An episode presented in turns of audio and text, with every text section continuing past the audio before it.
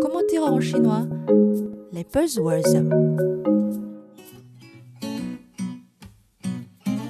Bonjour à toutes et à tous, bienvenue à l'écoute du Bamboo Studio. Je suis Roshan.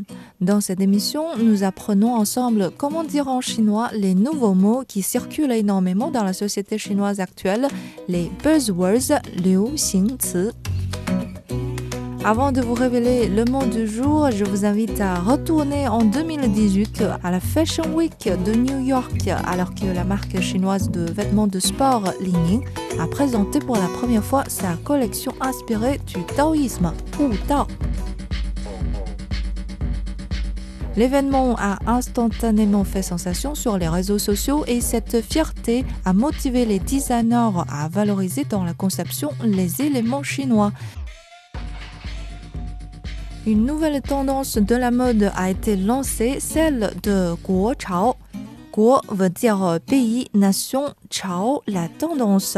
Guo Chao peut être traduit littéralement par la vague nationale, une vague qui incite à faire des œuvres incorporant la culture et la tradition chinoise de façon créative et intelligente. Je vous donne un exemple. La cité interdite, résidence à 24 empereurs chinois, destination incontournable pour une visite à Pékin.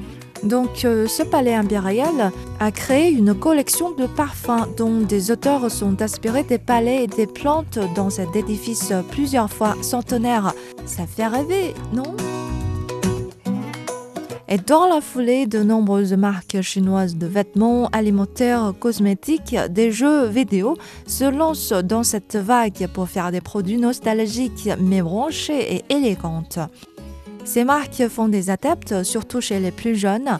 Ils sont nés et ont grandi lorsque l'économie du pays décollait, rattrapant très vite les pays occidentaux. Cette génération est plus encline à acheter des marques nationales car cela leur permet de s'identifier à leurs racines chinoises dans un monde fortement influencé par l'esthétique occidentale. Voilà le buzzword pour aujourd'hui, la vague nationale en chinois Guo Chao. Merci d'avoir écouté cette émission. À la semaine prochaine.